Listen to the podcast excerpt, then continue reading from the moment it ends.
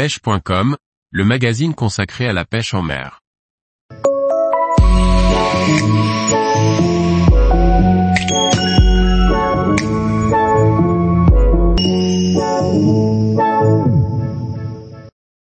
Découvrez le biara, un poisson carnassier de la famille des charassins. Par Liquid Fishing. Le biara est un poisson carnassier de la famille des charassins à dents de chien, dont le célèbre payara fait partie.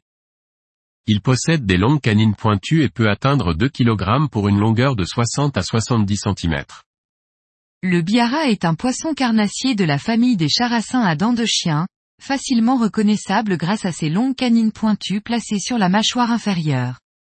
On dénombre 14 espèces dans cette famille, dont le célèbre payara fait partie. Le biara possède une aire de répartition assez grande.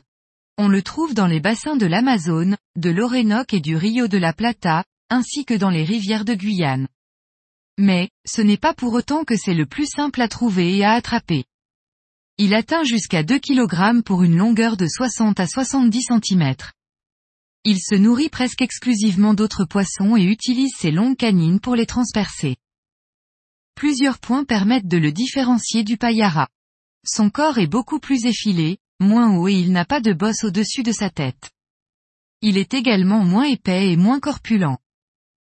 Autour de la pupille, son œil est tout jaune, alors que chez le payara l'œil comporte juste un fin liseré jaune.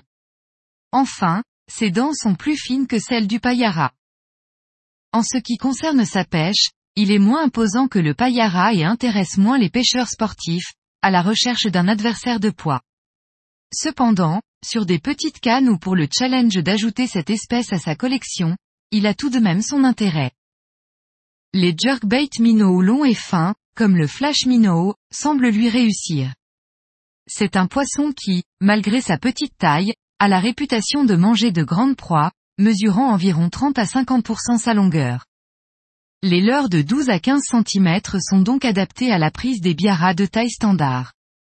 Sa bouche, plus petite, le rend plus compliqué à capturer, car il a de la difficulté à se piquer aux hameçons. À part à la pêche, c'est du côté des aquariophiles, qu'on le retrouve et qu'il est recherché, car sa taille plus petite permet de l'intégrer dans un aquarium.